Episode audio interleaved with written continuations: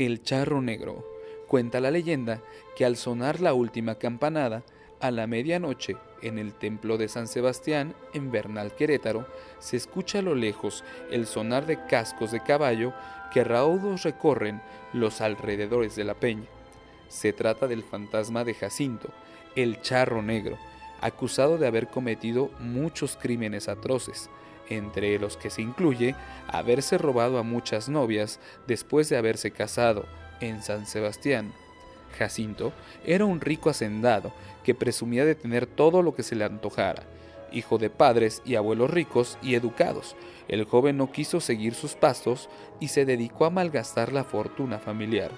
Vestido de negro, con botones de plata, Jacinto peleaba en las cantinas, humillaba a los campesinos y se robaba a las novias recién casadas, solo por el gusto, solo por demostrar que nadie podía detenerlo.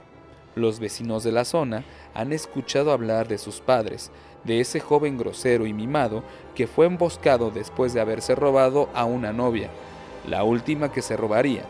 Una cuerda en medio del camino lo tiró del corcel negro en el que siempre andaba, dejándola a la merced de los campesinos, que con palas y picos acabaron con la vida de Jacinto. Arrepentido, está obligado a cabalgar todas las noches por las calles y caminos, de vez en cuando asustando a los cristianos que se topan con su fantasmagórica presencia.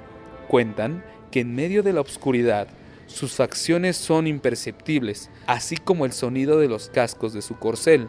En una ocasión, cuando el charro negro atemorizaba a los habitantes, un sacerdote se enfrentó a él confesándolo de sus pecados él estaba dispuesto a asumir el perdón de Dios.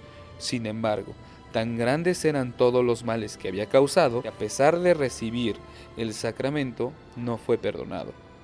De visita Bernal puedes escuchar su eterno lamento.